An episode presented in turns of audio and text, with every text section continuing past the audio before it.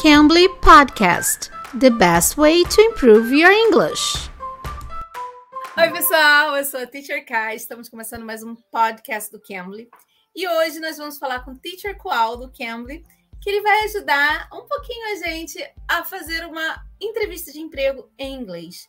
Sabe aquela perguntinha? Me conte um pouco sobre você. Uh, o que você tem que falar nessa hora, você sabe? Então, o Teacher Qual, hoje ele vai falar pra gente um pouquinho de como a gente pode responder essa pergunta sem também perder o rumo. Então vamos falar com ele. Mas antes disso, eu vou dar uma diquinha para você. Se você ainda não assinou o Cambly, aproveite que o Cambly está com 50% de desconto em qualquer plano anual. Então você usa o código podcast23. Com esse código você vai ter 50% de desconto em qualquer plano. Então aproveite porque já está acabando, tá bom? Teacher Qual, hello. Can you help hello, us out with one kind of tricky or tough thing that happens when it comes to going on a job interview? So, do you know the question? Tell me a little bit about yourself. So, what can we answer when there is the interviewer asks us this?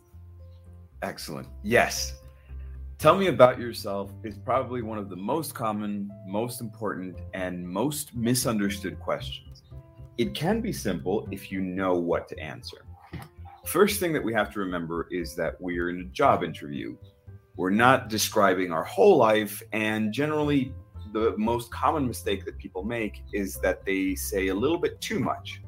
Now, it's not bad, it's not a secret. You can speak about your life, but remember that you have to emphasize the professional aspect of it, right?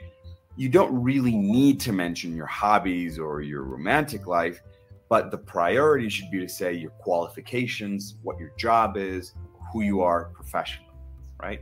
Now, this can be very different in many different situations. If the interview is for a job about teaching, you should talk about mostly teaching.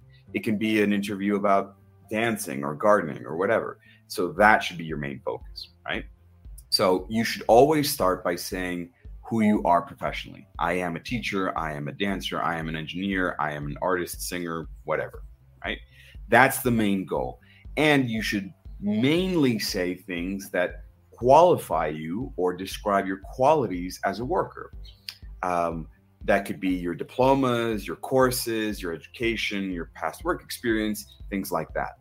And again, as I was saying, you can mention your personal life. It's not bad to talk about your personal life. We just want to make sure it's not taking over your whole answer, right? So you can mention a hobby here or there. You can mention things that you like, but the ideal thing is usually to connect them to something relevant in your work or in the interview. For example, you can say, "Hey, I like I'm I'm a surgeon and I like painting because that helps me practice my pulse." Or I'm an engineer and I love reading because that helps me stay up to date. So, of course, hobbies are valid. Uh, speaking about yourself is totally fine. But the most effective way to do that is to also connect that to your professional life, right? So, always remember, guys, be consistent, focus on your professional life, and with that, you'll be fine. Pessoal, aproveite essa promoção de 50% de desconto em qualquer plano anual E o Teacher Qual é um tutor maravilhoso que você pode tirar dúvidas de vários assuntos com ele, tá bom? Eu sou a Teacher Kai, espero vocês no próximo episódio. E olha, use o código podcast23, tá bom? Bye bye, guys. Thank you, Teacher. Bye bye. bye. You can. You can bleed.